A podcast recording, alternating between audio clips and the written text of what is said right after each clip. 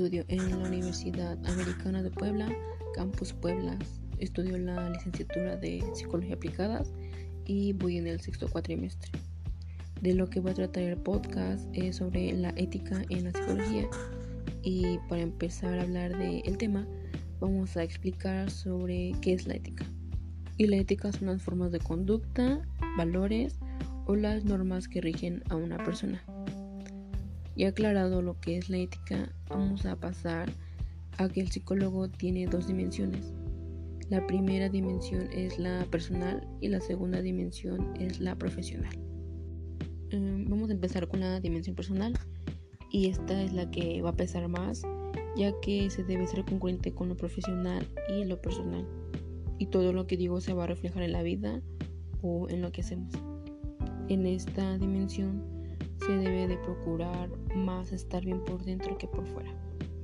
El primer punto de esta dimensión es ser congruentes con lo que digo y con lo que hago. El segundo punto es tener en cuenta y desarrollar ciertos valores.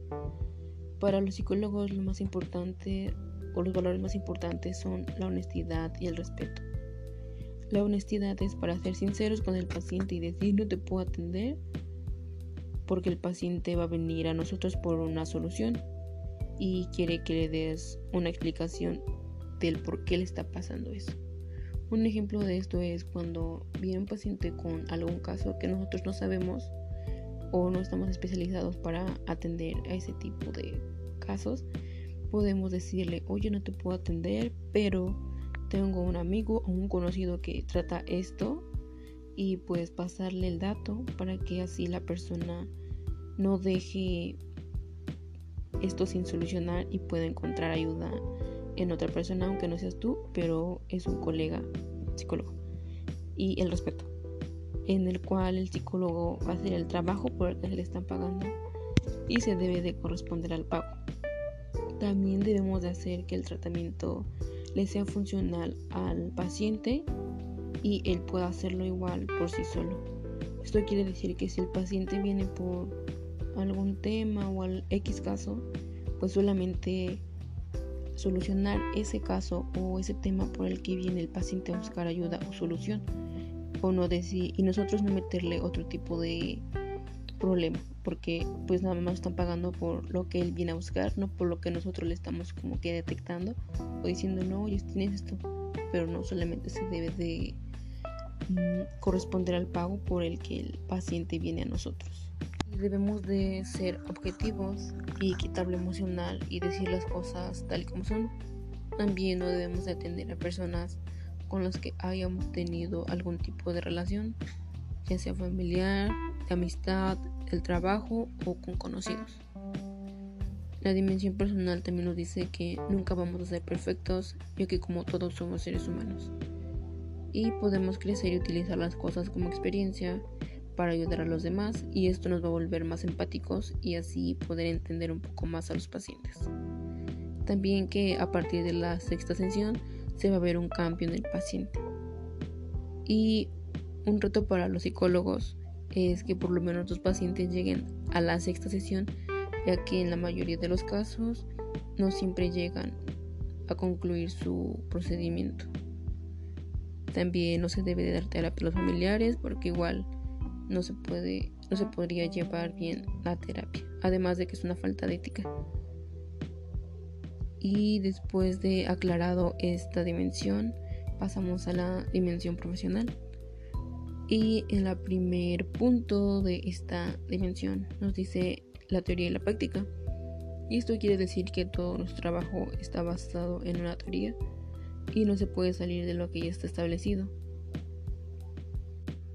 El segundo punto es la relación debe contar con componentes como la atracción, el respeto y la confianza.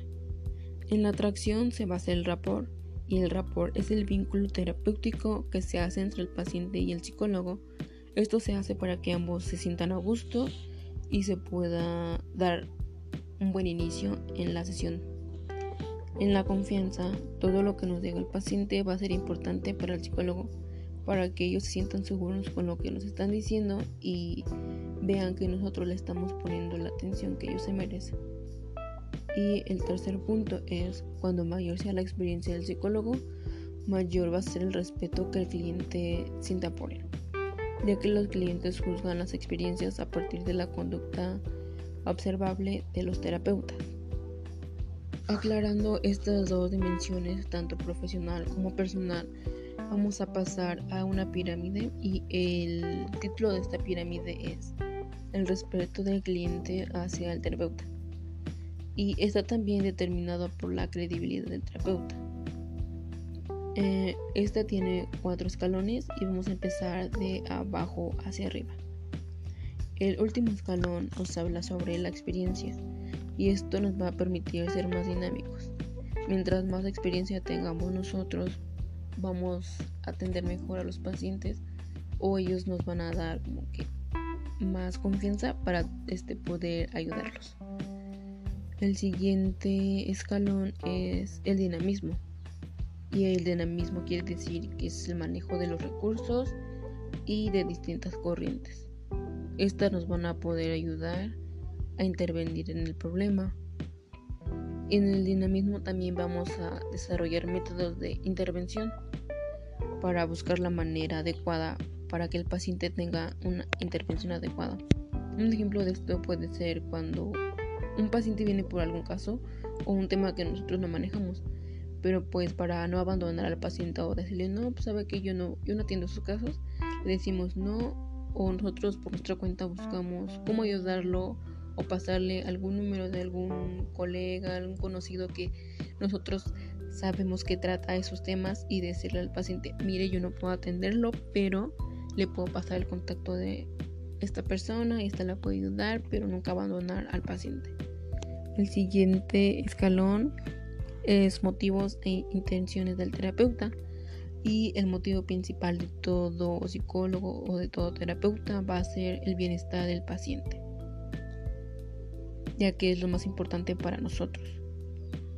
Y el primer escalón es la formalidad. Y en este nos dice que la relación terapéutica no debe de pasar más de la amistad o no debe de ser ya amistosa, siempre es paciente-terapeuta ya que si se pasan los límites esto puede dañar este o dañar el proceso en lo que estamos con el paciente. Por ejemplo, en vez de avanzar, vamos a retroceder en todo lo que hemos estado haciendo o en todo lo que hemos avanzado con el paciente. Y bueno, eso sería todo de mi parte y gracias por escuchar el podcast. Espero que haya quedado claro. Adiós.